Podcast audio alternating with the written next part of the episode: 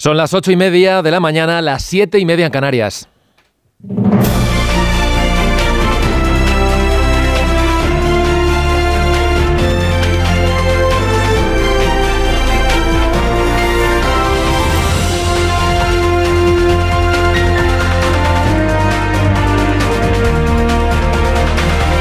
Desde las 7 de la mañana les estamos contando cómo arranca este día de la Inmaculada Patrona de la Infantería y de los farmacéuticos. Hoy es festivo en toda España, aunque muchos, ya lo habrán notado, estemos trabajando, como la vicepresidenta primera, Nadia Calviño, que preside en Bruselas el ECOFIN. Hasta las 3 y media de la madrugada estuvieron anoche negociando los 27 sobre las reglas fiscales, pero no consiguieron llegar a un acuerdo. El principal escollo sigue siendo conjugar la posición de Alemania, ya lo saben, que reclama medidas más estrictas, y las de Francia, que quiere flexibilidad. Los 27 reconocen, no obstante, avances y ven cerca el acuerdo que podría ser, bueno, pues solo cuestión de días. Hoy sabremos si Calviño tiene que empezar a organizar la mudanza a Luxemburgo. Los ministros del ECOFIN van a designar al nuevo presidente o presidenta del Banco Europeo de Inversiones y la vicepresidenta parece ser la favorita. Tiene el apoyo de Bélgica, de Alemania y de Francia, aunque el gobierno galo todavía no lo ha hecho público. De confirmarse su nombramiento, Calviño asumiría el cargo en enero y Sánchez tendría que buscarle sustituto en el gobierno. Cuenta hoy el diario.es que el presidente está sopesando un fichaje de fuera del Ejecutivo para asumir el Ministerio de Economía. Tiene varias opciones sobre la mesa. No hay nada decidido pero lo que sí que tiene claro es que tomará la decisión sin prisa y será de margen hasta el primer trimestre de 2024. De las quinielas habla también el español. Escriba, Teresa Rivera, María Jesús Montero son los nombres que suenan dentro del gobierno. También el jefe de la Oficina Económica de Moncloa, Manuel de la Rocha. Y de fuera se estarían barajando nombres del gobierno de Zapatero. Seguro que le suena David Vegara o José Manuel Campa, ambos fueron secretarios de Estado de Economía. Pedro Sánchez no ha llamado todavía que sepamos a Alberto Núñez Feijó para fijar una fecha para su reunión y las expectativas, a medida que vamos conociendo sobre todo sus declaraciones públicas en los medios, expectativas ante un posible acercamiento entre ambos son prácticamente nulas. La reunión entre Sánchez y Feijó queda condenada a una foto por el choque sobre contenidos y metodologías, y titula hoy el periódico de España. El presidente explicó ayer en Espejo Público que lo que va a proponer a Feijó es una comisión de trabajo con tres temas sobre la mesa. La renovación del CGPJ, la financiación autonómica y la eliminación del término disminuido de la Constitución. Cuca Gamarra cree que Sánchez intenta blanquear los encuentros en Suiza con Puigdemont y el PP se niega a ser partícipe. Yo le voy a plantear una comisión de trabajo. Creo que es importante que los dos grandes partidos políticos trabajemos con un, horizonte de acuerdo. El Partido Popular no requiere ninguna mesa de diálogo como la que Sánchez ha creado para los independentistas y que parece que quiere extender ahora a todas las formaciones. Bueno, este asunto lo cuenta hoy la prensa con estos titulares. En La Razón, el PP rechaza el despropósito de la mesa que quiere Sánchez. El país, el PP desdeña la propuesta de Sánchez de crear una mesa de trabajo. El Independiente publica que Moncloa se preguntan a qué tiene miedo el PP y lo que añade el confidencial es un posible acercamiento. El PP se abre a pactar el objetivo de déficit si la financiación de las comunidades autónomas va incluida. Y luego está lo de John Ram, lo avanzaba ayer en este programa Félix José Casillas en su repaso a la actualidad deportiva. El golfista español cambia de circuito, deja la PGA y se marcha a la Liga de Arabia Saudí. I do not play golf for the money, but it is a factor and it was an important one obviously in, in this decision. Reconocía Ram que aunque él no juega al golf por el dinero, bueno, pues que algo ha tenido que ver su decisión porque como padre y hombre de familia, explicaba anoche en la Fox, pues quiere darle a su familia las mejores oportunidades y la mayor cantidad de recursos posibles y vaya que si se los va a dar recibirá más de 500 millones de dólares en la Liga Saudí, convirtiéndose en el deportista español mejor pagado. Del deporte en Arabia Saudí habla también hoy el periódico de Cataluña que recoge la historia de Ana Yunet. Es la única entrenadora española de la Liga Femenina de Fútbol de ese país. Cuenta que de entrada rechazó la oferta, cómo iba a irse a un país donde las mujeres tienen menos derechos que los hombres. Pero su imagen, después de tres meses allí, ha ido cambiando. Las saudíes han pasado de no poder jugar al fútbol a emitirse en televisión sus partidos. Asegura Junyet que el despliegue que hay allí en cada encuentro no lo había visto todavía en España. Queda aún mucho por cambiar, reconocen Arabia Saudí. Hay futbolistas que dejan de jugar por decisión de sus familias, que no quieren que salgan en televisión o en las redes sociales. Pero la técnico española está convencida de que el país, en este y otros muchos sentidos, está avanzando. Dice que a pasos de gigante, veremos. Más de uno en Onda Cero.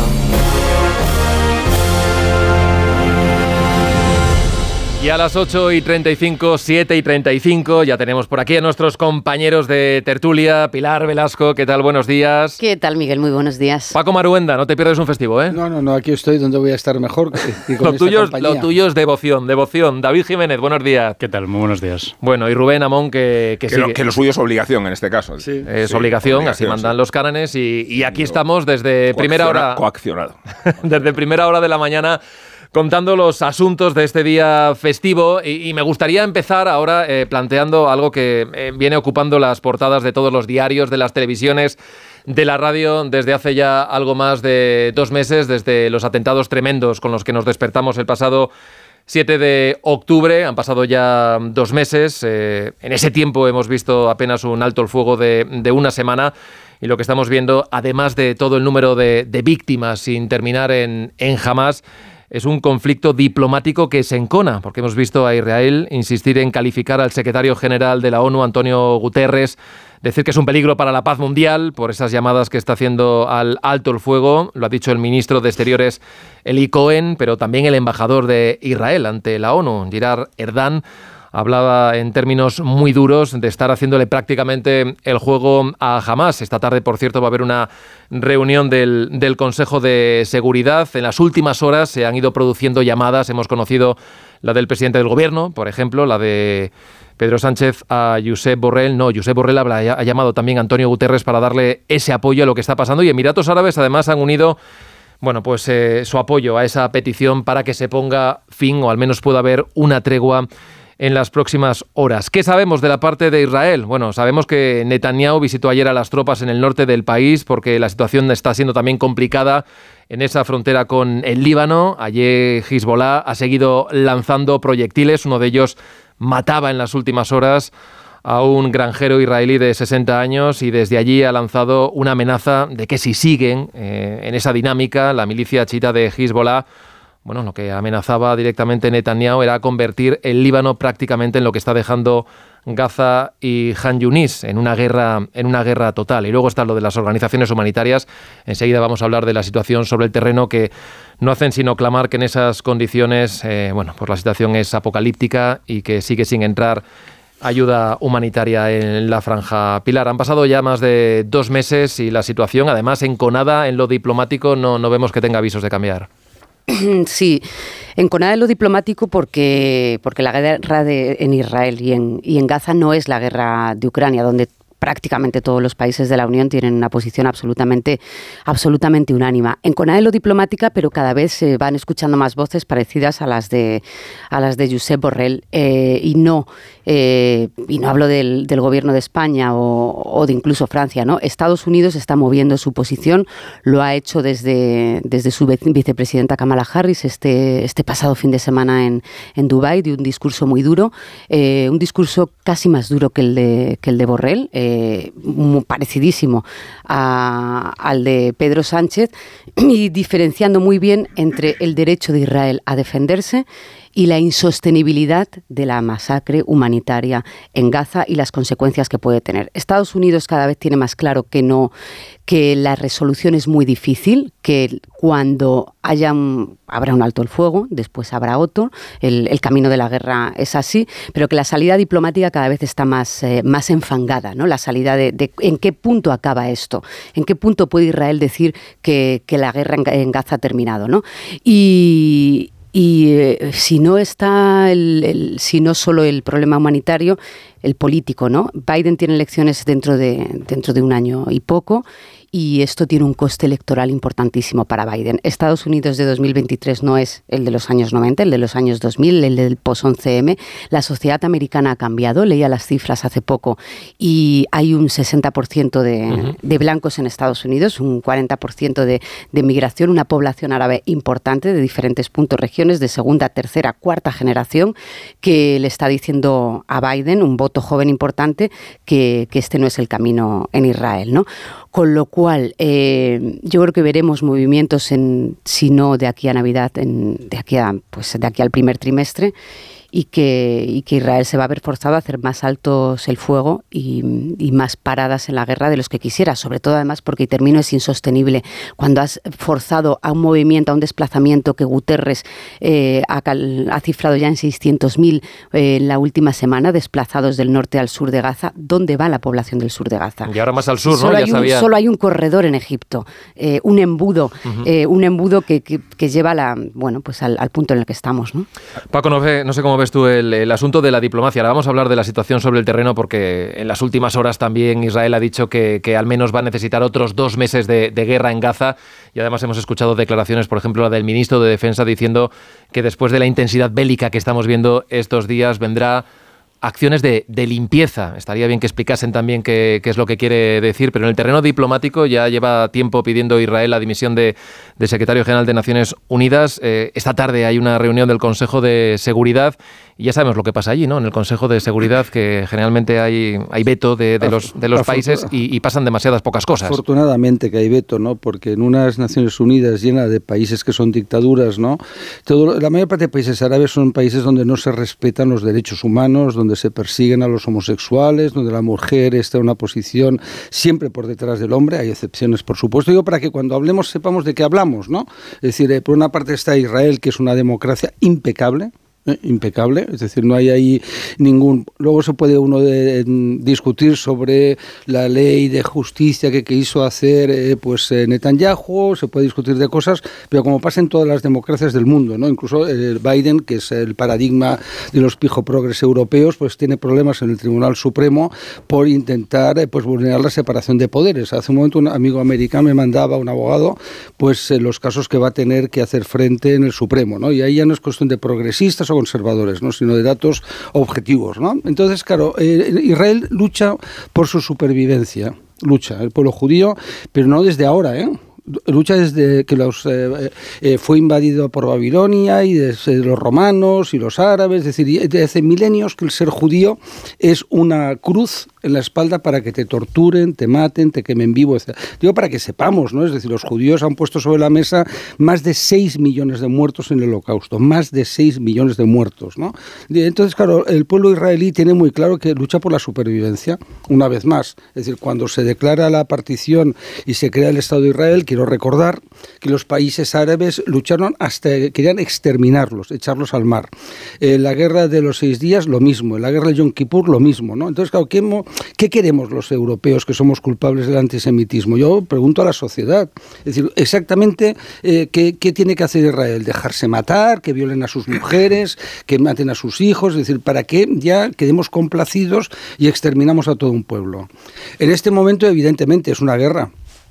Por cierto, cuando el 11S, quiero recordar que se invadió Afganistán y se actuó militarmente a lo bestia. Ya está, ¿no? Y ahora, años después, en Afganistán están los mismos que estaban entonces, los talibanes, las mujeres marginadas. Pero eso sí, lo que le preocupa ahora a Biden y a todos los pijoprogres de la política europea, ¿qué es? Les preocupan las elecciones. Digo, digámoslo claro. Es decir, está muy cerca. Es decir, no nos preocupa ya Afganistán. ¿eh? ¿Le preocupa a Biden? No. A Biden le preocupa Ucrania ahora porque es la lucha contra Rusia. Y entonces, en este momento, como ya yo lo he dicho en estos micrófonos muchas veces desde el primer día, era una derrota cantada. Es decir, no hay que ser un gran analista político para saber que en Ucrania eh, los occidentales íbamos a ser derrotados. Estamos siendo derrotados, es decir, ya está. Es decir, eh, Putin se ha quedado todo el territorio, ya no hablamos de Ucrania, ya no nos interesa, desgraciadamente es así de triste. Han muerto decenas de miles de personas, muchos más de los que están muriendo ahora. Bueno, el problema va a estar cuando empiece a faltar dinero, ¿no? Ya que hemos ya visto no movimientos ya de está. los republicanos en Estados Estados Unidos ya, poniendo... Sí, sí, eh, los republicanos son muy malos, porque son, eh, no lo digo por ti, eh, digo, los republicanos son muy malos porque son todos trampistas, ¿no? Pero hay un problema de fondo ahí, de sostenibilidad, de intereses, de lucha política, es decir, Biden no es Dios venido a la Tierra, no es el Salvador, no ha sido alumbrado para que nos ilumine. Entonces, en la política internacional, ya con esto acabo, lo simplificamos todos, ¿no? israelíes malos, ¿no? Porque la reacción que han tenido, tendrían que haber matado a 1.253 personas solamente, ¿eh? solamente, o 1.500 los, los, muertos de ese día del atentado terrible. Y hay que quedarse, ya está. Hemos matado a 1.500, ojo por ojo, diente por diente. ¿Eso es lo que queremos? Bueno, y luego ya hablaremos de Guterres, pues que no deja de ser otro de los pijoprogres habituales, ¿no?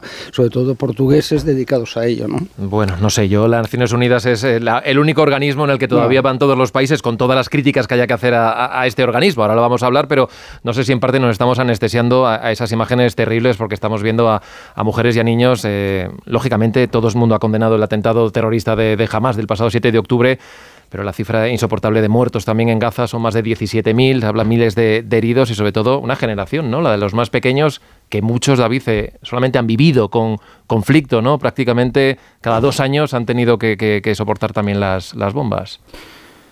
Sí, hombre, estaría bien señalar cuando hablamos de la terrible faceta eh, humana de toda esta destrucción que yo, evidentemente, los líderes de Hamas cuando lanzaron su ataque sabían perfectamente que esta iba a ser la consecuencia. Hermanitos de la caridad no, no son y estamos viendo cómo, cómo también, desde luego. Eso desde luego. A ver, sobre la parte diplomática, ¿no? que era la que preguntabas al principio, a mí no me parece acertada la estrategia de Israel de cargar con esa dureza contra declaraciones como la de Guterres. Es verdad que entiendo que hay un telón de fondo que es las críticas reiteradas en la sociedad israelí contra la actitud de la ONU, sobre todo cómo la ONU gestiona sus competencias dentro de los campos de refugiados o dentro de la propia franja de, Gaza. ¿no? en, la sociedad israelí durante muchos años ha habido la idea de que la ONU era al menos al menos toleraba que se extendiera el, extremismo entre, la, entre en los campos de refugiados, como decía, o en, o en Gaza, ¿no? Y entiendo que eso condiciona también cómo reciben declaraciones como la de Guterres, pero me parece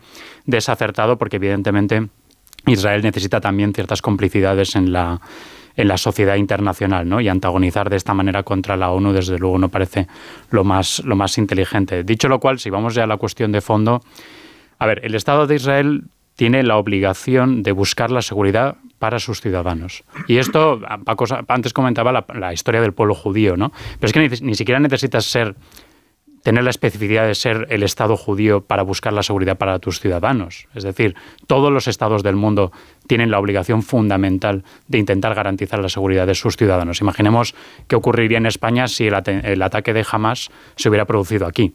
¿No? ¿Y qué estaríamos pidiendo a nuestro Estado? Lo primero que le pediríamos es defiéndanos, ¿no? defienda a nuestros ciudadanos en nuestro eh, territorio. ¿no? Y aquí es donde sí que creo que hay que ser más, más crítico con las eh, recomendaciones que se hacen desde la comunidad internacional. ¿no? Yo creo que se repiten muchas fórmulas huecas. Esta fórmula de, no, Israel tiene derecho a defenderse, pero respetando el derecho internacional humanitario. Muy bien, vayamos más allá de la fórmula. ¿no? ¿Qué quiere decir eso en un terreno como, como Gaza? ¿Qué quiere decir cuando precisamente luchas contra una organización que sabemos perfectamente que se ha imbricado profundamente en la estructura de todo un territorio? ¿no? Las cifras de muertos que dan los medios son las cifras que aporta la propia Hamas, porque ellos son los que llevan las instituciones o lo que se parece a instituciones dentro de la franja de Gaza. ¿no? Entonces yo lo que quiero realmente es que vayamos a la profundidad del asunto. ¿Qué significa el derecho a defenderse contra alguien como Hamas? y con esto ya acabo. Otra fórmula hueca. Reconocer el Estado palestino. Muy bien. Reconozca usted el, Estado palestino y dígame en el momento siguiente qué se hace con el medio millón de colonos eh, israelíes que hay en Cisjordania y que ya han dicho que de ahí no les echan si no es con los pies por delante. ¿Y qué se hace con eh, todos los refugiados palestinos que están en campamentos en, eh, el Líbano o en otros países? ¿no? ¿Eso se convierten inmediatamente en ciudadanos del nuevo Estado palestino? Estamos hablando de millones de personas. Es decir, vayamos más allá de las fórmulas huecas y expliquemos por qué estas fórmulas que suenan tan bien, no han resuelto el conflicto en 40 años. ¿Vale? Porque si no, seguiremos repitiendo lo mismo y nos encontraremos con que el conflicto no se mueve, pero ni un milímetro de año en año, así hasta el fin de los tiempos. Lo que, va, a hacer David es empeorar. Eh, digo, porque si somos pragmáticos, eh, creo que esta ofensiva de Israel, que, en mi opinión es desproporcionada, y es muy difícil medir la proporción, estoy de acuerdo, en realidad solo hace agravar el problema. Digo, si, si pensamos en una solución, si pensamos en una solución, la sola idea de los mártires que van a multiplicarse y proliferar al observar que sus casas y sus familias quedan destruidas, digo que solo hacemos otra cosa, no hacemos otra cosa que agravar el problema. Yo, creo que es un problema que no tiene solución. La cuestión es cómo matizamos eh, el peor de los escenarios y cómo se favorece un mínimo ámbito de entendimiento. Y yo creo que no es posible porque contra la idea del derecho de Israel a tener su territorio y contra la evidencia de que los vecinos quieren exterminarlo, está la solución pragmática que nos saca de, esa, de ese atolladero. Y creo que no existe una solución. Y claro, decir que no, un problema no tiene solución, pues eh, parece la más fácil de las respuestas, mm. pero a mí me parece la más rotunda de las evidencias. Eh, las cifras no sé si son auténticas o no, pero el hacinamiento de la población en Hamas respecto a una ofensiva militar necesariamente provoca muchísimas víctimas. Ah, no, no, que está habiendo muchísimas víctimas civiles, eso es yo, Y digo más, yo no hago distinción, que a mí me impone enfermo la distinción de niños, mujeres como si los varones pudieran cobrarse naturalmente porque son varones, ¿no? Pues niños, sí. Pobres niños, sí. Pobres mujeres, sí, pobres varones, ¿no? Porque esta categoría que, simplifica la cuestión respecto al concepto de la inocencia, digamos población civil, que es mucho más legítimo. Y, creo que la posición de las Naciones Unidas está totalmente deslegitimada por su trayectoria y, por los miembros que conforman el, Consejo de Seguridad. Solo falta que apelemos a China y a Rusia para que determinen cuál es la solución y que China y Rusia, Rusia que está emprendiendo una guerra eh, eh, contra Ucrania en este momento y China que aplasta a las minorías musulmanas, nos digan cómo se gestiona una crisis política, humanitaria y militar. Eh, yo creo que las Naciones Unidas tienen un problema desde el momento en que hay muchos países que ni siquiera han condenado el atentado Hamas y que algunos capitales como Turquía, que se supone que es una nación más moderada, musulmana, bueno, moderada desde que está Erdogan, pero miembro de la OTAN, dice que Hamas es un, ni siquiera es un grupo terrorista, que es un, eh, conjunto de libertadores. Bueno, pues si Erdogan dice que Hamas son libertadores, me gustaría saber dónde está la solución y, dónde está eh, eh, el, cualquier ámbito de optimismo con que se pueda observar esta crisis. Hay, hay, un problema desde el inicio, ¿no? Es decir, ¿quién fue primero? Bueno, y podemos entrar en la discusión, ¿no? Es decir, pues ¿por qué se le dio un porcentaje más grande de territorio a los israelíes que a los palestinos en la partición famosa, ¿no? Eh, luego fue creciendo el territorio, es decir, eh, los crímenes que hicieron unos hicieron otros, ¿no? Porque es verdad, yo, aunque soy pro-israelí, es público y notorio, eh, pues no eran unos angelitos, ¿no? Cuando volaron el King David, ¿no? Pues evidentemente hicieron terrorismo, es decir, la historia nos sirve para una cosa y para la contraria, pero hay que ir con cuidado, ¿no? Porque hay un momento donde efectivamente Egipto, el peor enemigo que tenía Israel, el más declarado, acordémonos, cuando hicieron toda la operación de hacer em, perdón, cohetes, misiles que llegaran hasta Jerusalén, ¿no? Es decir, que, que el Mossad tuvo que em, hacer actuaciones ilegales, bueno, para ellos no lo son, en territorio alemán, en territorio, etcétera, etcétera, ¿no? Pero hay un momento donde alguien tiene que, Israel ha dado muestras de que quiere la paz y que quiere, quiere seguir progresando y tal. El problema es qué haces con los palestinos, es decir, porque los palestinos eh, pues han sido la marioneta que ha utilizado la Unión Soviética, ahora Rusia, Irán, etcétera, contra Israel y contra Occidente. Es decir, no, no es una, yo lo que intento trasladar, que es una historia de buenos y malos, ¿no? Como fue una película esas del oeste, ¿no? Donde los indios eran muy malos y los eh, blancos los anglosajones. son víctimas de Hamas en primer lugar. Son víctimas de todo. No, pero de ¿eh? Hamas en primer lugar por el modelo. Y solo una cuestión, solo una cuestión. Cuando se emprende una guerra, lo mínimo que hay que saber quién es el rival, cuál es el territorio y cuándo termina. Y esas, y esas tres incógnitas, o esas cuatro, con la tuya, no están en absoluto claras, porque cuando se habla del rival y, Paco ha mencionado la raigambre de Hamas en la propia sociedad de Gaza, estás describiendo al rival de forma abstracta. ¿El territorio cuál es? Si, no sabemos ni siquiera que está delimitado en Gaza, en cuanto eh, ya ha hablado Netanyahu de represaliar el Líbano y sabemos las implicaciones chiíes de Irán y de Siria. Y después, ¿cuándo termina? O sea, tú emprendes una, una, una, una ofensiva. ¿Cuándo la das por resuelta? ¿Cuándo, cómo y, cuándo acaba la violencia? Porque es verdad que hay que acabar la frase. O sea, esto de Israel tiene todo el derecho a seguir defendiéndose. Quienes están solo poniendo esa parte de la cuestión no son capaces de decir efectivamente cuándo acaba esto y bajo qué precio. Déjame un segundo porque decía yo que los análisis desde luego son bastante desalentadores. Es un, es un conflicto muy, muy, muy complejo. Lo que estamos viendo desde aquí es, es tremendo, pero quiero conocer sobre el terreno qué es lo que está pasando. Le voy a pedir ayuda a Gloria Donates, portavoz de Save the Children, y ella está trabajando en, en Ramallah, en Cisjordania. Gloria, ¿qué tal? Buenos días. Hola, buenos días. Bueno, en las últimas eh, horas vuestra organización ha emitido un comunicado, estamos viendo muchísimas organizaciones eh, publicando comunicados parecidos en el que básicamente lo que estáis explicando es que en las condiciones actuales, en, en la franja de Gaza, pues no se puede proporcionar la ayuda necesaria a la población, ¿no? Esto, esto es así.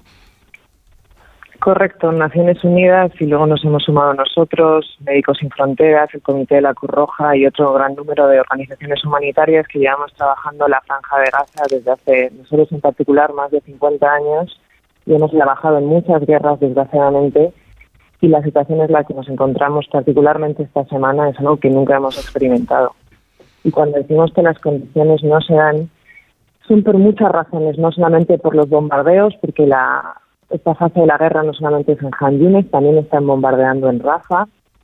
Como hemos alertado muchas veces, muchas veces esos bombardeos son discriminados a población civil y estructura civil por las condiciones que hay ya de por sí en el cerco de Gaza, con lo cual hace muy difícil para nosotros y para todas las agencias humanitarias poder pasar en seres por los controles, porque hay muy poquita gasolina, y por un número de razones y, porque se ha forzado a, la población civil a ir a zonas donde ahora está totalmente desbordada la zona de Rafa. Entonces es casi imposible para nosotros hacer ninguna distribución segura. Gloria, vosotros eh, desde Save the Children seguís teniendo personal dentro de, de Gaza.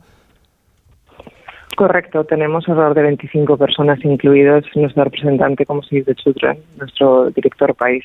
¿Y qué es lo que os transmiten de cuál es la, situación? Yo no sé si se habían enfrentado a un escenario parecido al, actual. Escuchamos también de Naciones Unidas eh, en el día de ayer que decía prácticamente que no hay ningún lugar seguro en Gaza para la población civil. Correcto, no hay ningún lugar seguro la población civil o personal humanitario. Lo hemos visto desde el principio y lo compruebo ahora. Hablo todos los días con, con, con mi jefe, con mis compañeros y oigo, ya eso no, no podemos hablar por el constante bombardeo que hay detrás. Me enseñan las fotos, los vídeos, ahora hay, me diría campos de refugiados, pero claro, la gente está desesperada, entonces está intentando ir donde puede, va desesperadamente a los camiones, eh, la gente no tiene dónde comer, no sé si han visto, había un informe publicado ayer por la Agencia Mundial de Alimentos, uno de nueve de cada diez gazatíes no, no comen todo el día. O sea, la situación es crítica, en una zona donde antes, hace dos meses, la situación no era buena, obviamente estar en un sitio que está bloqueado, pero por lo menos la gente podía comer, podía beber agua. Ahora vemos muchísimas situaciones de diarrea en niños pequeños, ya sabemos el riesgo que conlleva de estar deshidratado, los hospitales están o destruidos, no tienen capacidad para admitirlos. Entonces, cuando hablo, por ejemplo, con mis compañeros, la semana que hubo la pausa, desesperados buscando médicos, porque muchos de sus hijos pequeños estaban, estaban con diarrea y no conseguían pararla y tenían muchísimo miedo. Entonces la situación es, nunca habíamos vivido algo así. Se nos acaban los objetivos para describir el, horror que estamos viendo en Gaza. Si en algo tiene experiencia Save the Children, desde luego es trabajar con los, con los más pequeños y estamos viendo que, que en esta crisis, en este conflicto de los 17.000 muertos palestinos y las cifras, pues, en fin, son todas muy, muy relativas. Se habla de al menos 7.000 menores, estamos hablando de niños y niñas.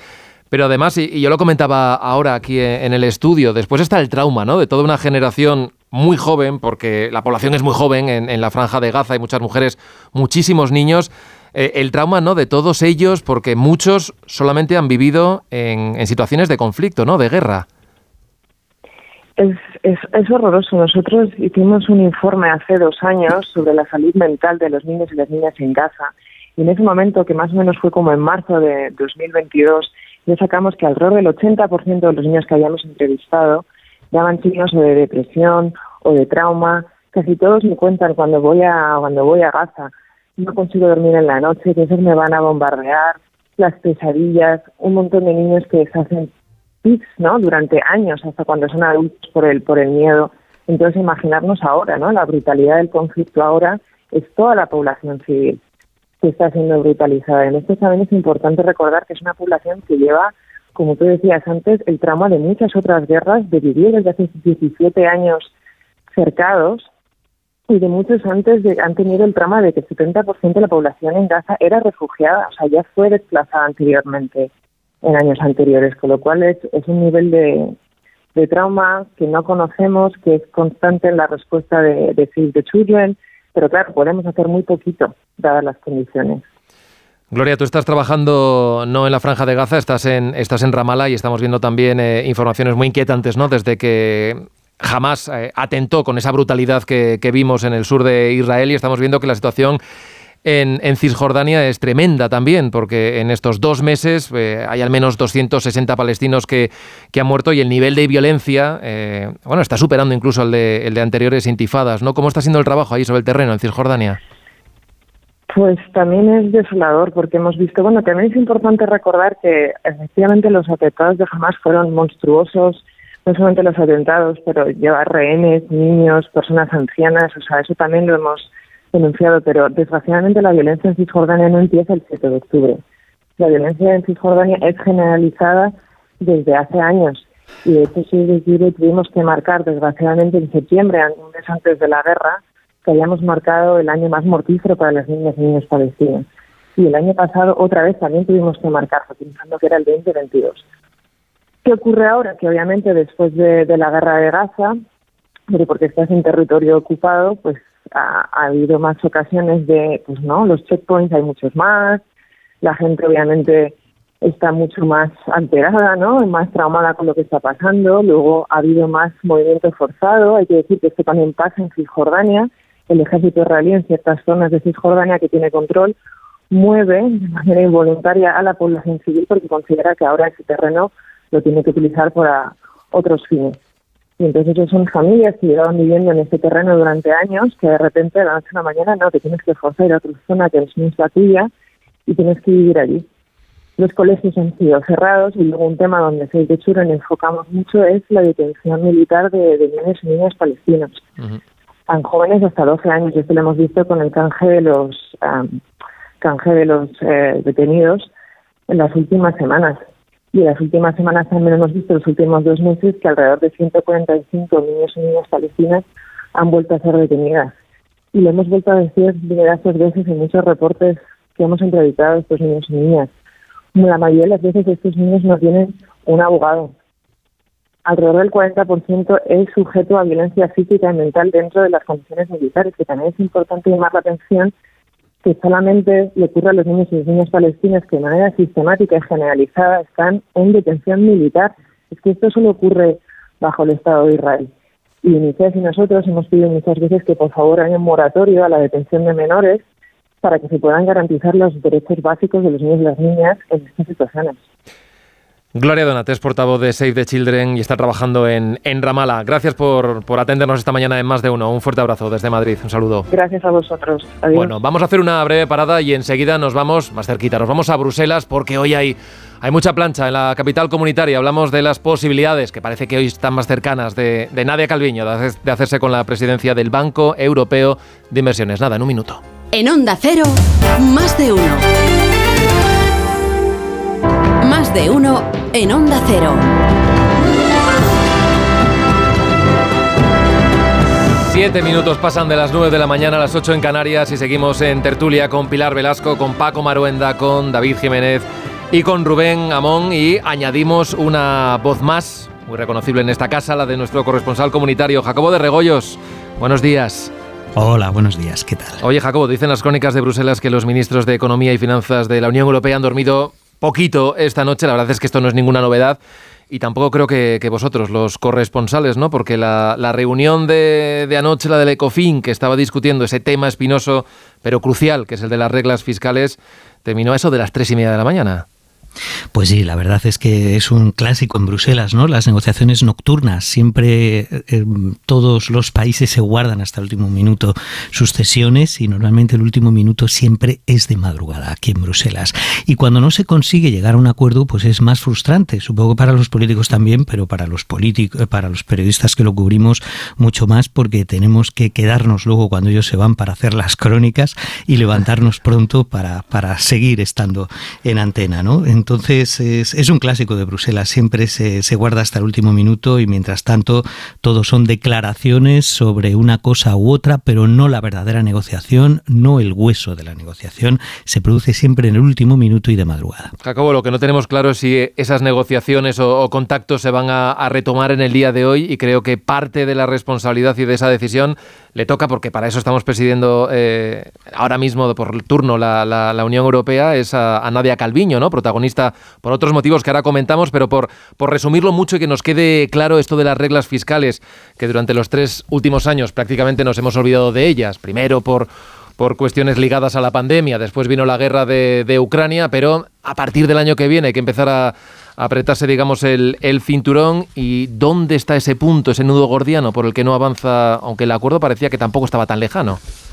Bueno, es, complicado todo esto, pero España, Francia e Italia defienden básicamente un pacto más flexibles, con, con, normas que estén más adaptadas a la circunstancia de cada economía, de cada país, mientras que Alemania y los países del norte, aquí siempre hay una división, países em, del norte más calvinistas, países mediterráneos más tolerantes, más gastadores de dinero.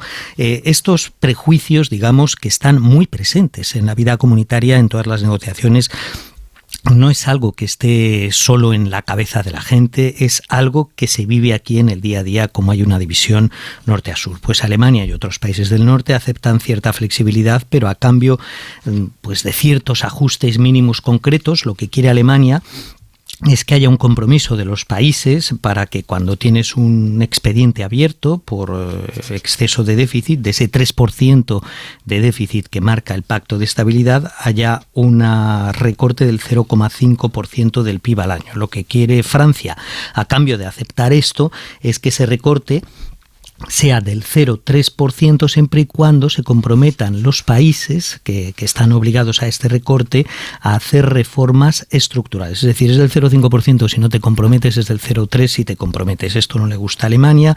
También luego está el baremo eh, en función del cual se... Eh, tienen en cuenta estos recortes. El baremo eh, es diferente si se hace sobre el déficit estructural o sobre el déficit estructural primario, porque el déficit estructural incluye el pago de los intereses de la deuda y Alemania y Países Bajos apuestan por este, mientras que el resto de países del sur, Italia, también Francia, pues les gustaría que no se tuvieran en cuenta los intereses de la deuda. Y aquí es donde se ha atascado. Siempre es un compulso entre Francia y Alemania, esto se tiene que, que aprobar por unanimidad, pero si no aprueban Francia y Alemania esto, los demás eh, no, no ceden. Son Francia y Alemania las dos patas del pacto de estabilidad y son ellos quienes hacen siempre el punto final, el pulso final. Bueno, entre los que han trasnochado eh, eh, esta noche estaba Nadia Calviño, la vicepresidenta primera que hoy va a ser protagonista y, que es foco de interés, ¿no? Porque no sé a estas alturas de, la mañana, Jacobo, cómo de hecho está esto de la, de la presidencia del,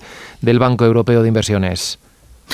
Bueno, pues eh, de momento es posible que Calviño salga porque el ministro belga, que es el que se encarga de mediar en todo esto, el ministro belga de Finanzas, Peter Van Petegem, eh, convocó el procedimiento apostando por Nadia Calviño porque interpreta que ya hay una mayoría suficiente para la vicepresidenta española para ocupar este puesto. Sin embargo, la vicepresidenta tiene mucho cuidado, mucho cuidado con lanzar las campanas al vuelo, porque ya sabemos lo que le ocurrió a la vicepresidenta en ocasiones anteriores por ejemplo, cuando aspiró al Eurogrupo, por un solo grupo, por un solo voto se quedó fuera y pensaba que lo tenía hecho, sobre todo con el apoyo de Alemania, y también hubo un intento incluso de ser eh, directora del Fondo Monetario Internacional, pero al final se cayó de la carrera porque no tuvo apoyos suficientes, con lo cual ahora es súper prudente. Y ahora la entrada de esta reunión, precisamente ante la prensa internacional, ha dicho esto. Like to anticipate what comes out. If you don't mind, I would rather wait and see what uh, what happens. And uh, if you Dice que no va a anticipar nada todavía, que se refiere al ministro belga de Finanzas, que le preguntemos a él, pero que ella es prudente. Lo que añade también habitualmente es que la candidatura española está muy bien apoyada. Es verdad que ahora también apoya a Alemania, no fue suficiente en el caso de la, de la presidencia del Eurogrupo.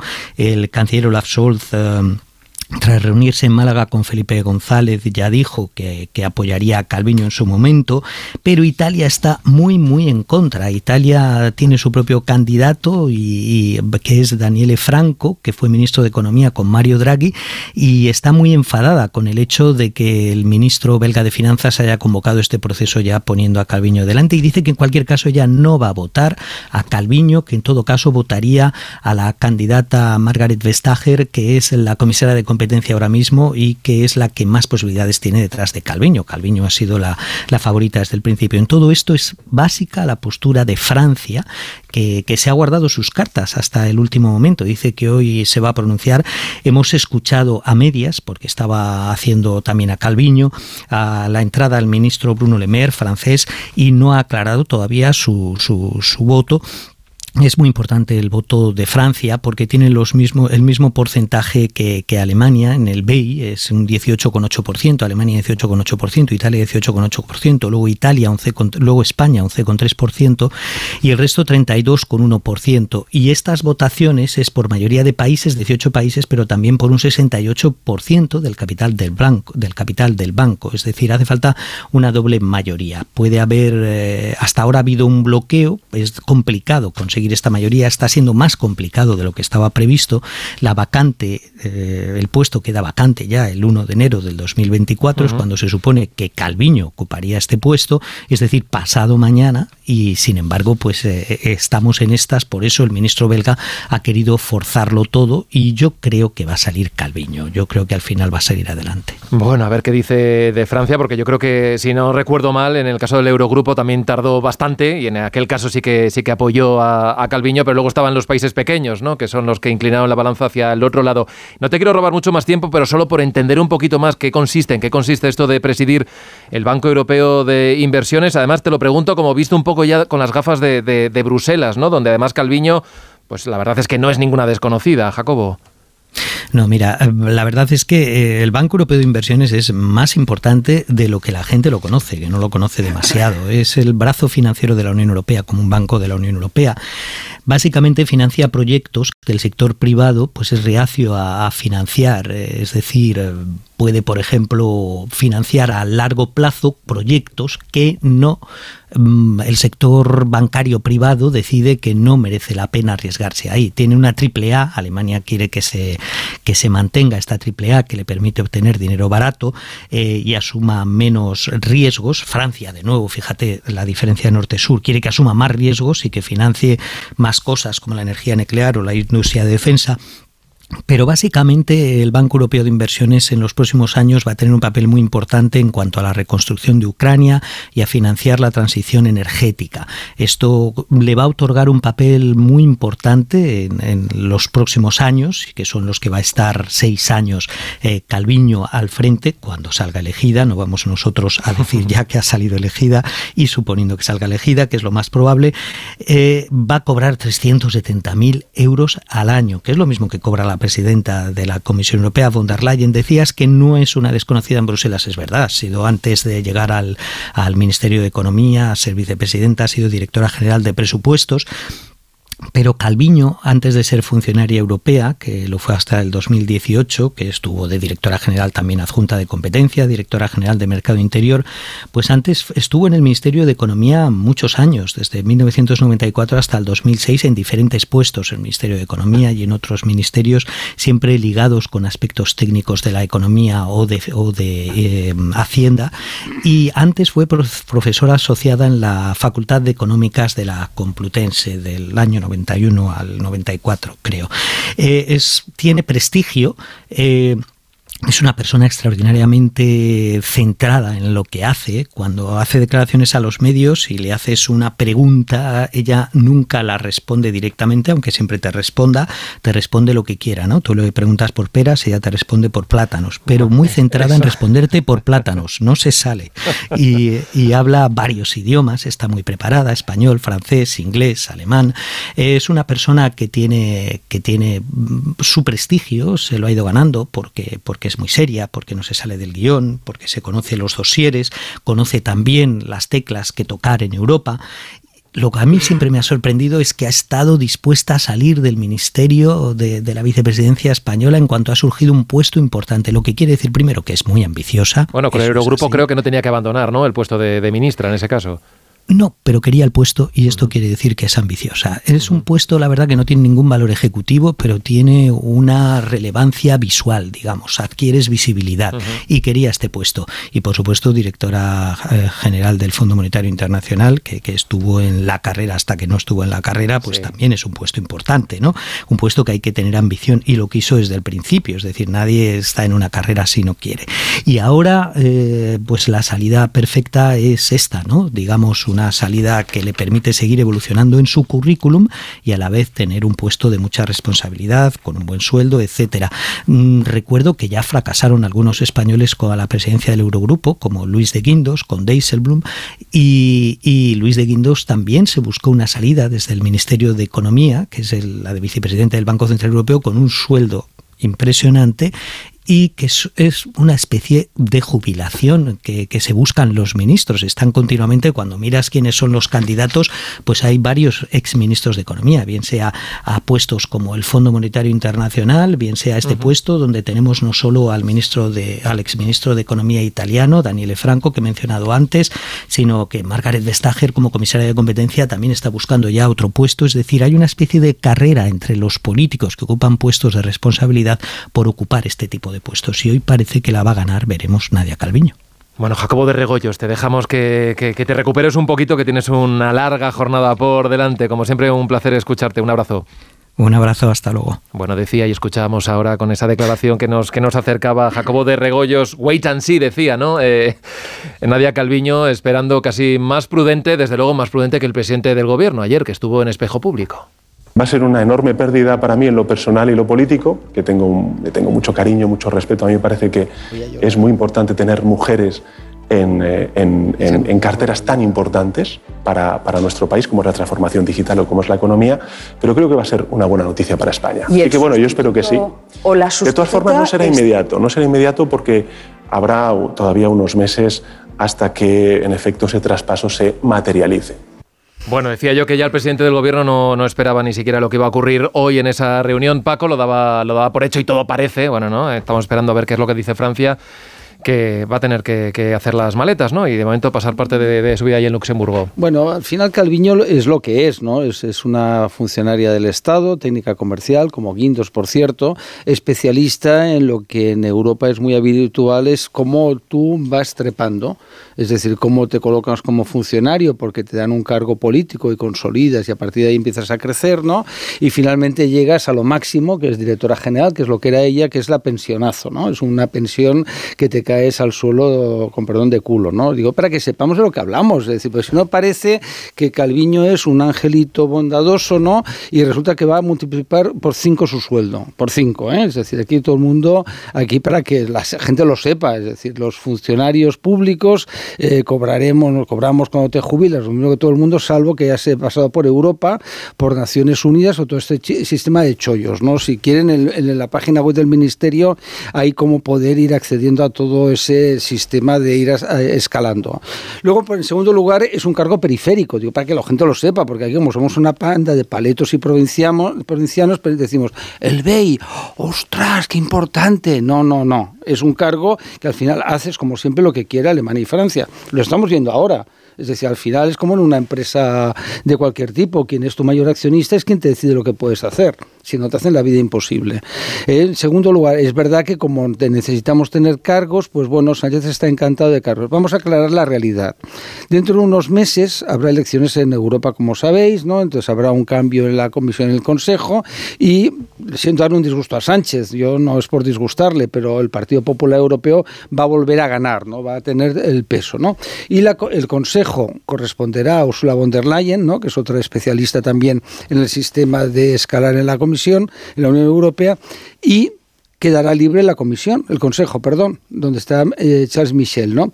Y eso eh, Sánchez sí que tiene el sueño de ser el primer eh, español que preside el Consejo o la Comisión, porque nunca se ha presidido. El pobre de Guindos o quien le toque se quedará sin la vicepresidencia del Banco Central Europeo, que eso sí que es muy importante, más que el BEI. ¿no? Eso realmente es que marca la política económica, monetaria de la Unión Europea, no es el BEI. El BEI es un, insisto, es un chollete fantástico, ¿eh? ya me gustaría para mí, para cualquiera de los cinco que estamos aquí. Y entonces, si Sánchez se decide, puede irse a sustituir a Michel. Si estos meses se le complica la política, que se va a complicar muchísimo, ya estamos viendo que vienen no curvas, vienen una colección de curvas. Después de escucharle, yo estaba allí con mi buena amiga Pilar cuando estaba el líder carismático en, antena, ¿eh? pues eh, ya se le ve, está, ya para acabar, si os fijáis, desde que es presidente no sonríe ya, es decir, es como una máscara hierática, ¿no? Es decir, está ahí todo como triste, no parece un hombre feliz. Bueno, ya que estabais eh, ahí en el, en el, plató con Susana Griso durante esa entrevista, no sé si tenéis algo de información, porque la otra derivada es saber cómo queda ¿no? el, nuevo Consejo de Ministros una vez que se confirme la, salida de, Nadia Calviño. Y en la prensa aparecen eh, algunos nombres, nos gusta mucho esto de las quinielas, pero bueno, Pedro Sánchez no ha saltado prenda, dice que tiene claro cuál va a ser el nombre y ni siquiera ha confirmado que ya sería dar bastantes pistas si el sucesor o sucesora está dentro del propio gobierno, dentro del Consejo de Ministros, Pilar. Yo no me atrevo a hacer quinielas porque no tengo, no tengo la información. Sí me sorprendió que ayer Sánchez dijo dos veces a Susana Griso en la entrevista fuera o dentro y, repitió el dentro en un par de, ocasiones. Podría estar eh, dentro. Yo sí descartaría eso que, se ha dicho en algunas ocasiones que Escriba pudiera ocupar eh, ese macroespacio que va a dejar Calviño, que es difícilmente sustituible eh, por su perfil de operador en Bruselas por representante sólida de, la ortodoxia económica y, creo que sí que va a ser reforzado de alguna manera y que no quedará solo entre Escribá, Teresa Rivera también tiene mucho peso, creo que podría, podría ser alguien, así que si tuviera que apostar diría que, Sánchez estaría buscando a alguien, alguien dentro, ¿no? Y, veremos si además del cambio que haga, dijo que no iba a ser inmediato también, que podría ser a lo largo del primer trimestre, si el cambio que haga ahora también se va reforzando eh, a lo largo de los próximos meses y, lo vemos en, dos fases, ¿no? Pero volviendo, volviendo a, qué significa que Calviño pudiera, si, si Francia levanta esa papeleta con luz verde para, para Calviño y finalmente ocupa la presidencia del, del BEI, yo le quito esa parte que dices, Paco, de que tenga que ver con el sueldazo, con trepar, con, con una, una cuestión personal. Calviño... Patriota, eh, Calviño. Mm, pues, pues mira, yo creo que sí, yo creo que sí, Paco, no, no me gusta a mí denostar, eh, denostar la política eh, así por porque tenga ambición personal. Cuando conoces los centros de poder, quieres estar en los centros de poder. Y Calviño lo conoce en Bruselas y conoce lo que significa la esfera, la esfera europea. Es verdad que la presidencia del BEI no es la vicepresidencia de la Comisión, eso es verdad. Igual Calviño, si no, si hubiera esperado, podría estar optando eh, a esa posibilidad que se puede abrir más adelante, ¿no? Pero la, opción es esta, que pueda presidir el BEI, y, yo creo que es importante que se abra el debate. Este gobierno ha hecho, ha hecho un papel importante en apostar por ocupar centros de poder en Bruselas. Decías, Paco, también esa, esa, esa batalla que puede dar Sánchez por presidir el Consejo de la, de la Comisión tiene mucho que ver con que apoyara a Ursula von der Leyen como, el, como futura que, para que mantenga la presidencia, aunque son de grupos distintos, socialista y, popular. Y, ojalá las listas de, la, de las europeas, ahora que vienen en mayo, se tomen en serio los partidos que no pueden ser listas para de relleno, ¿no? Esos eh, que acabamos colocando ahí a, pues a, a cargos de partido, a cargos de partido, pero no por chollo, Paco. Es que Europa y Bruselas es muy importante. Es que gran parte de la legislación española viene de transposiciones europeas. Gran parte del peso que ocupa España económico como economía viene del peso que tenemos en, las, eh, en la comunidad europea.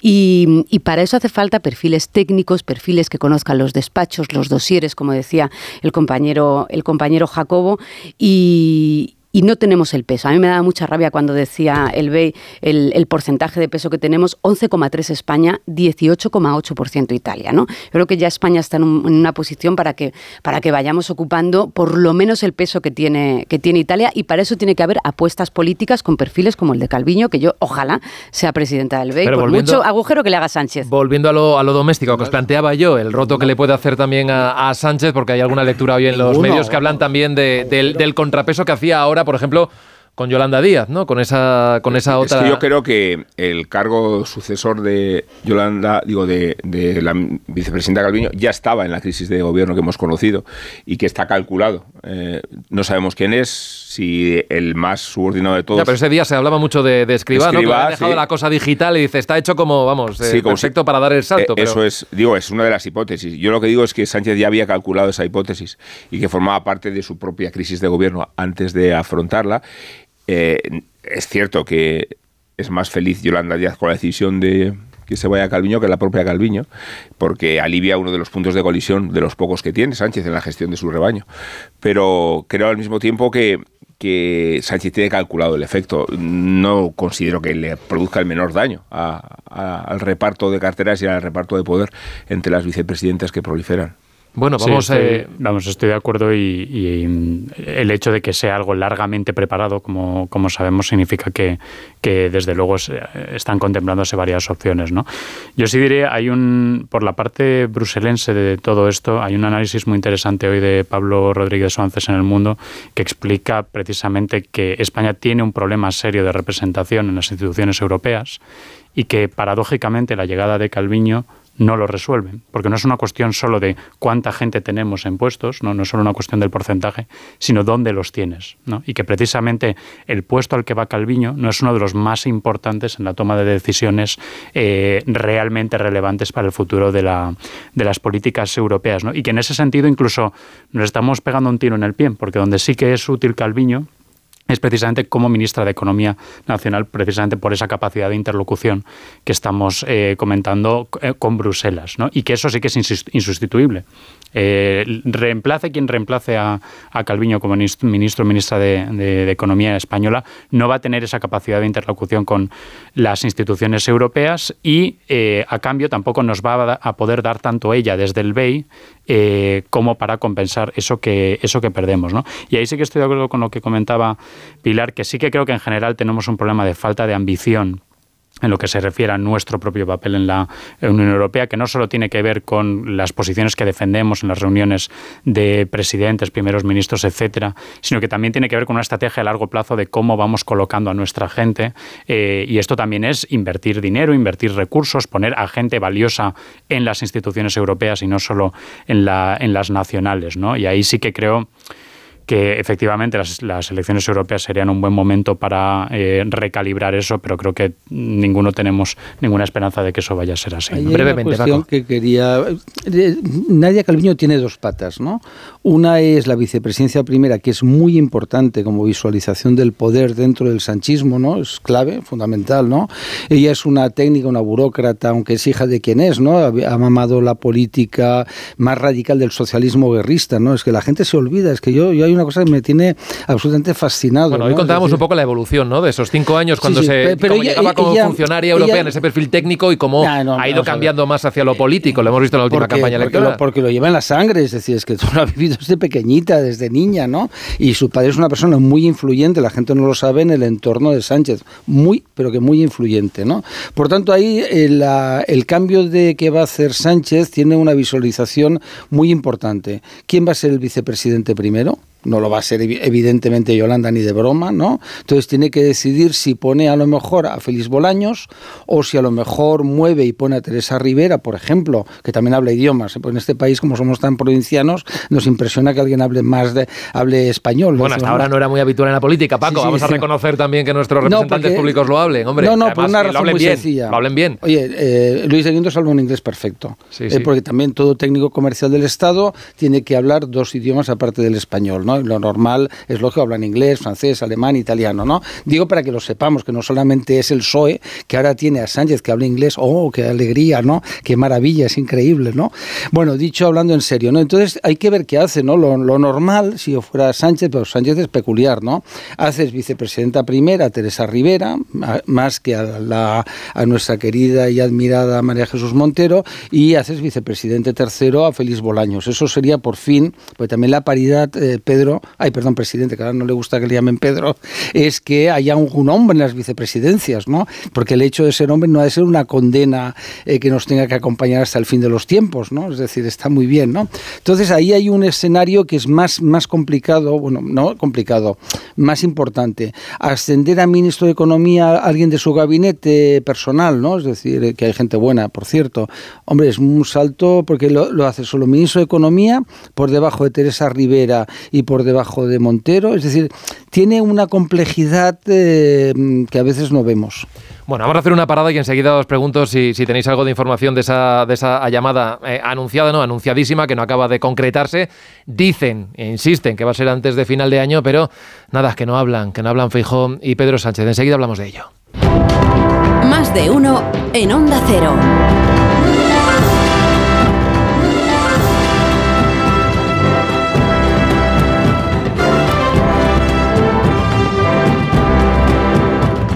20 minutos vamos a llegar a las 10 de la mañana, las 9 en Canarias. Seguimos en tertulia con Pilar Velasco, con Paco Maruenda, con David Jiménez, con Rubén Amón. Y estaba yo revisando el calendario y claro, estando en la fecha en la que estamos, en 8 de diciembre a este año, le quedan pues prácticamente tres semanas. Dijo el presidente del gobierno que iba a llamar a Feijó antes de que acabase el año y yo no sé si escuchado lo he escuchado en las últimas horas, eh, esa llamada se va a producir y ese encuentro va a tener lugar porque ayer Hemos insistido, estuvo Sánchez en Antena 3 con Susana Griso y dio alguna pista más de lo que le quiere ofrecer al líder de la oposición. Yo le voy a plantear una comisión de trabajo. Creo que es importante que los dos grandes partidos políticos trabajemos con un, horizonte de acuerdo.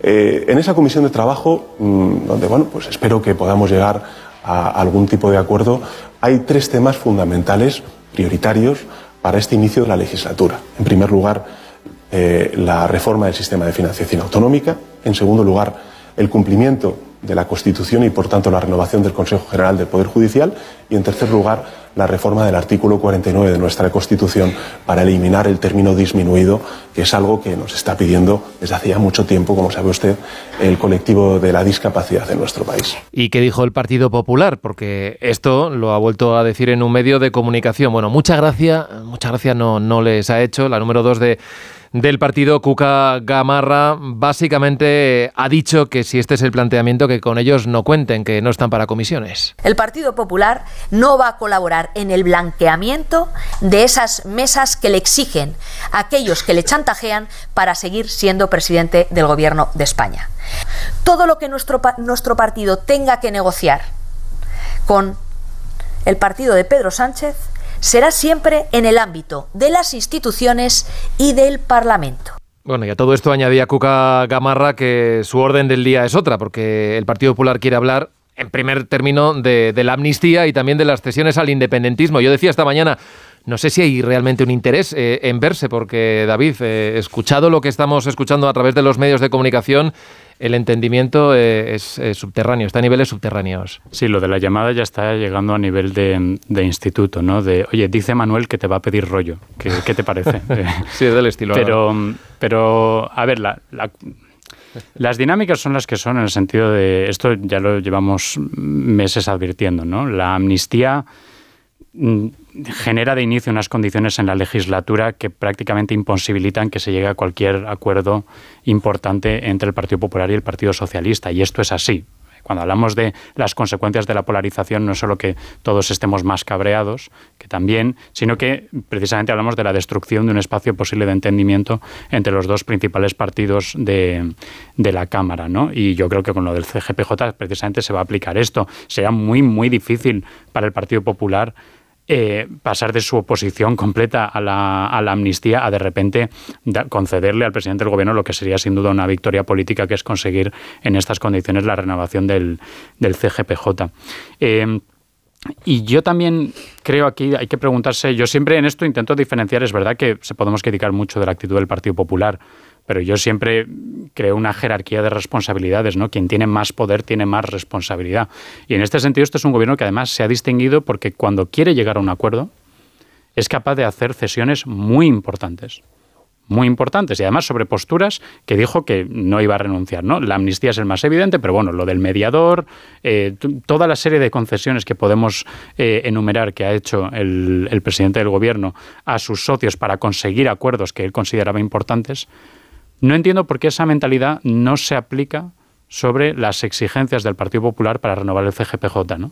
Es decir, un gobierno que ha estado dispuesto a conceder la amnistía para mantenerse en el poder, ¿Por qué no está dispuesto a conceder el cambio de sistema de elección del GPJ que pide el Partido Popular si realmente le importa tanto renovar el Consejo General del Poder Judicial. ¿no? Ahí me parece que hay una contradicción fundamental en la postura del, del Partido Socialista. Paco.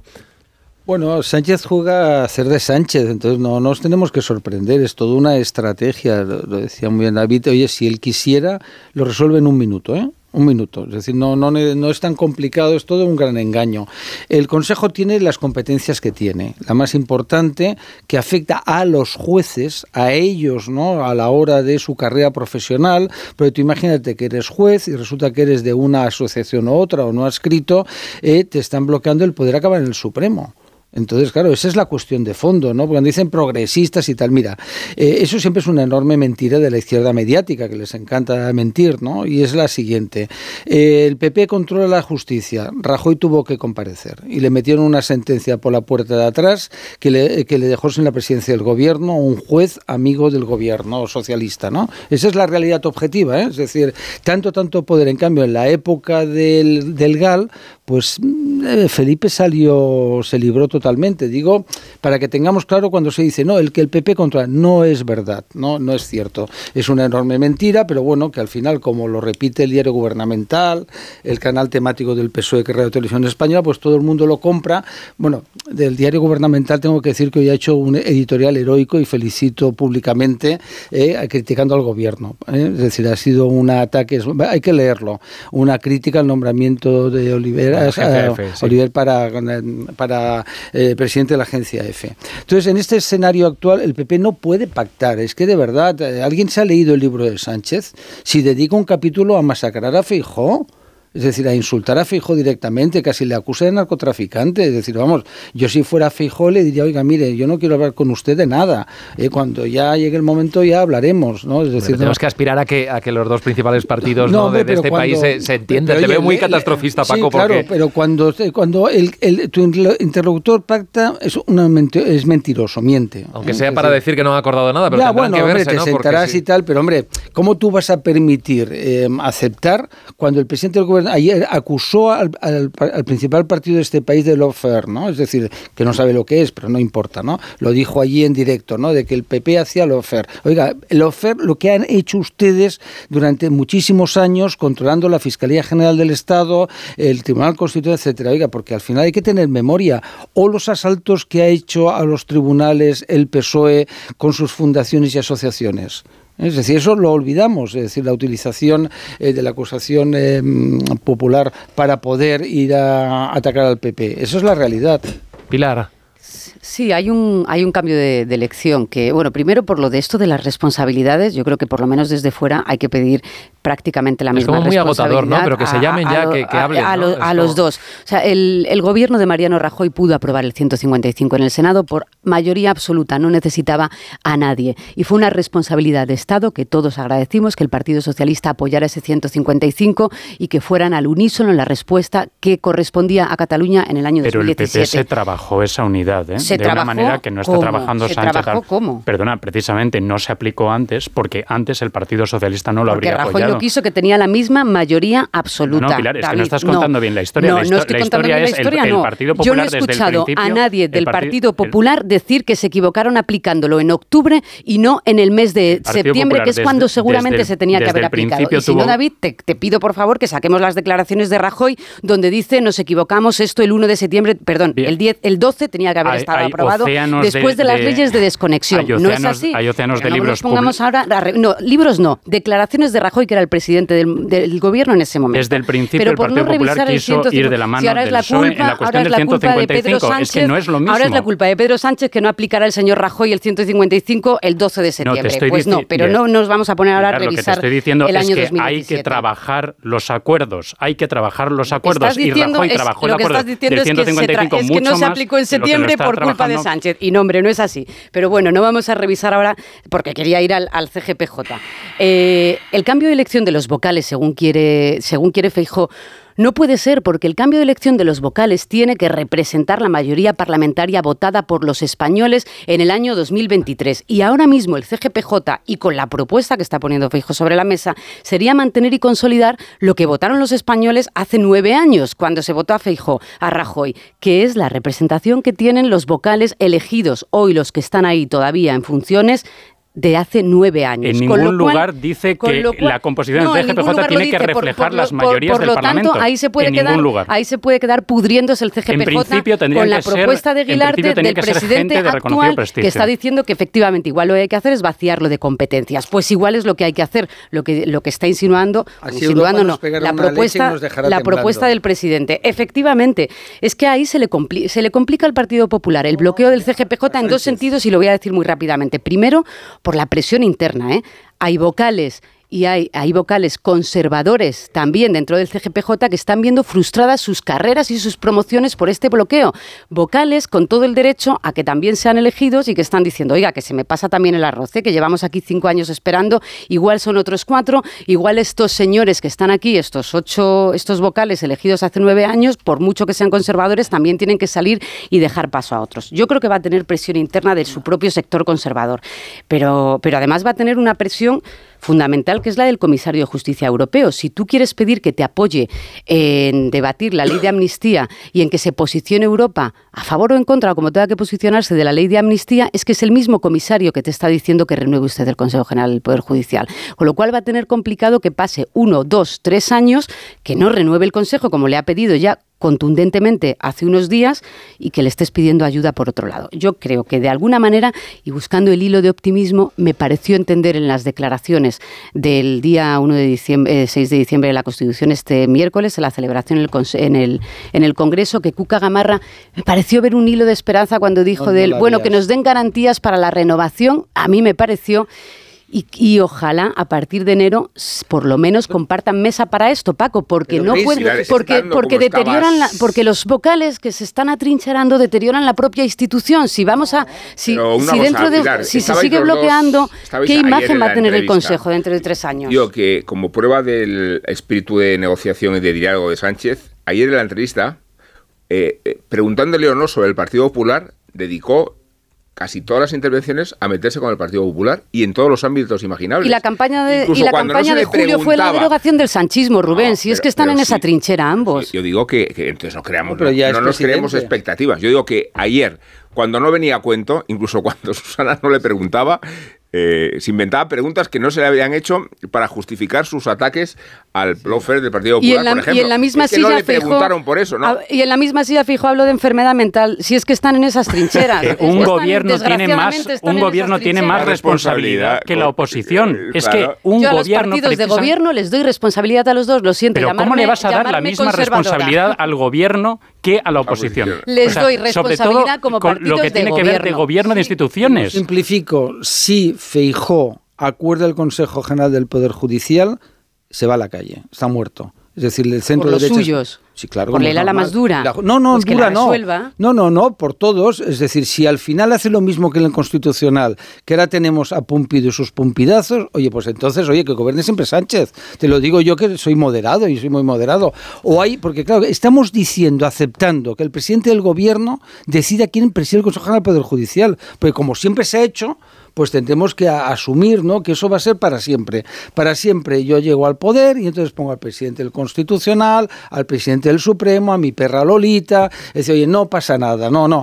Lo que la- el espíritu de la ley, es lo que, lo que pide la Constitución es que sean los vocales que elijan al presidente. Los vocales que elijan. No, lo que estamos diciendo es que Sánchez va a poder nombrar. No, pues ya te digo, yo haré, yo si Feijó hace eso, yo no le votaré en mi vida, vamos, es decir, ya de momento lo digo Lo que es que las de mayorías siempre. conservadoras, conservadoras, ¿eh? No, no, no. se consoliden y se Pilar. Perpetúen los en cualquier órgano, en cualquier órgano. Pilar, es Porque que si ese- argumentario si- es que de no refleja la de realidad, verdad, de verdad. Si, fu- O sea, si estás- fueran vocales progresistas los que estuvieran haciendo lo que están haciendo los vocales del Consejo, es que igual alguien les estaría señalando por prevaricación también. es que si recordamos lo que han hecho los tres últimos meses, no corresponde a un vocal del Consejo. Yo creo que las palabras aquí conservador y progresista no tienen ningún sitio porque va. no estamos hablando gracias, no, tenemos, no tiene nada que ver con tendencias ideológicas. Hablamos de lealtad a partidos. Sí, son y eso es partido, muy distinto con hablar de algo que tenga que ver con las tradiciones ideológicas que nacen o de Rousseau o de Demest. Casi ¿vale? me lo pones y, por- y precisamente por esto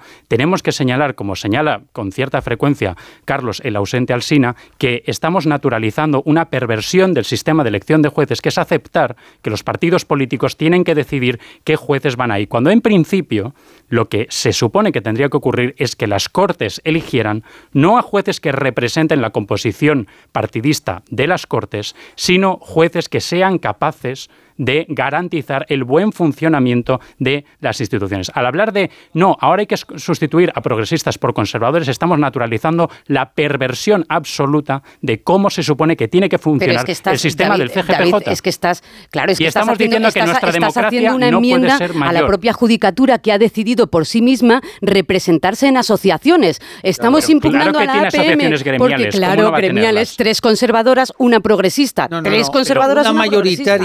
Abrumadoramente mayoritaria. El problema que tiene la, izquierda es que en el mundo de la justicia no consigue, salvo Cándido Conde Pumpido y cuatro amiguetes más, no consigue ser mayoritaria. Debería reflexionar por qué. ¿Por qué? Es decir, porque la extracción de los jueces no es de élites eh, Eso tiene un ricas, buen ¿eh? debate, es de gente Estoy de humilde. acuerdo contigo. Yo tengo amigos jueces que son de origen humilde. es decir, ¿Quién puede acceder a no esas estudia por becas. ¿Quién puede mantenerse Ah, no, en claro. el tiempo? Hombre, lo que hay que ir acceso- al modelo el Podemita, acceso, ahora claro. adquirido por Sumar, que es vamos a meter a la gente por la jeta, ¿no? Ya La jeta no, directamente. facilidad Sí, para hacer oposiciones, No, que no son muy facilitar. caras, Paco. Lo que quieren hacer no es oposiciones, es, eh, es No sé hacer pasarelas. Podemos, así que ahí no te voy a seguir. No, no, ya, ya lo sé que no lo eres, evidentemente. No, no, que no, no sé lo que quieren, inteligente. Hacer, así que no, no sí, te sí, voy no a quieren llevar la eso. contraria ahí. Sí, porque al final, como mira, eso pasó con la universidad. Como no conseguían ser catedráticos, se cargaron el sistema de acceso de cátedras diciendo que era franquista, porque era en, en mérito y capacidad. Pues ahora lo mismo, como no, no consiguen eh, ser técnicos comerciales del Estado, salvo Nadia Calviño y alguno más, no de izquierdas, pues no lo consiguen. Pues ¿qué hacen? Te cargas la oposición, entras de interino y acabas siendo inspector de Hacienda por la cara. No, eso a mí no me gusta. Bueno, vamos a hacer nada, un breve parón, casi nos quedamos sin tiempo y, nada, y comentamos, eh, en fin, el, el salto que ha dado un golfista muy joven que, que sus emolumentos, en fin, ya los quisiéramos alguno. En este país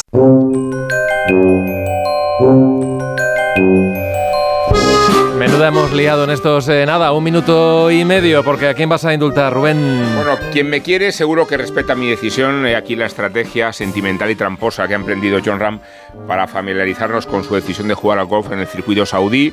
Ya sorprende que crezca la hierba en el desierto y que lo hagan 18 hoyos, pero la verdadera fertilidad de la dictadura árabe la proporciona el dinero. Por ejemplo, los 500 millones de euros que le ha propuesto el golfista español y que el golfista español ha aceptado, admitiendo que cierta influencia cierta ha tenido el dinero en esta decisión. Y a mí esta decisión lo que me produce es vergüenza, no porque no quiera ni admire a Ram, sino porque estamos delante de un caso de corrupción deportiva. Y toda corrupción requiere al menos dos extremos, el corruptor y el corrompido. Dinero a cambio de blanqueamiento y reputación social del deporte, a cambio de un contrato que relaciona el golf con el golfo, como antes lo hizo el fútbol y otros cómplices de esta atroz satrapía saudí. Atroz quiere decir que en Arabia se rige por la más estricta ley islámica, que se castiga a los homosexuales con la pena de muerte, que se trata a las mujeres como seres inferiores, incluso a alguna seleccionadora que dice que la vida es muy agradable, que se practica la esclavitud y que se fomenta el terrorismo internacional, el terrorismo internacional, a través de las mezquitas donde se proclama y divulga el wahabismo. Y ya sabemos cuál es la excusa que utilizan los cómplices de esta aberración, porque es la misma que sostuvo Rubiales cuando se llevó la Supercopa de España a Arabia. Gracias a nosotros, los saudíes son mejores personas. No os imagináis cuánto.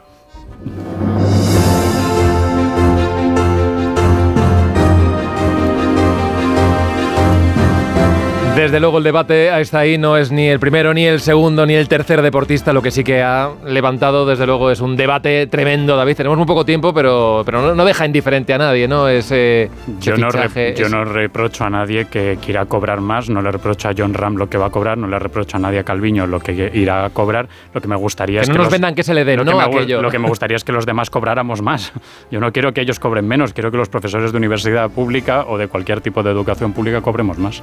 Firmo, firmo a eso, ahí firmo a David, que sí, que es una cantidad astronómica, como dice Rubén, en el desierto no sabíamos que, crecía, que crecían los hoyos y la hierba, y que es una aspiradora para pues, Arabia Saudí solo, solo por cuestiones económicas. Bueno, desde luego la campaña que está haciendo a, a base de fichaje Arabia Saudí es tremenda, menuda campaña de marketing. Bueno, estamos acercándonos... En Telefónica también, por cierto. ¿eh? Nos decir. estamos acercando al final. Os deseo muy buen fin de semana. Pilar, Paco, David, Rubén, tú te quedas que tienes, Adiós, eh, eh. en fin, cultureta calimocho, deluxe, todo. Enseguida seguimos es. en más de uno. Adiós. Buen fin de semana. Son las 10, las 9 en Canarias. Antes de seguir, vamos con un consejo de Ibudol de nuestros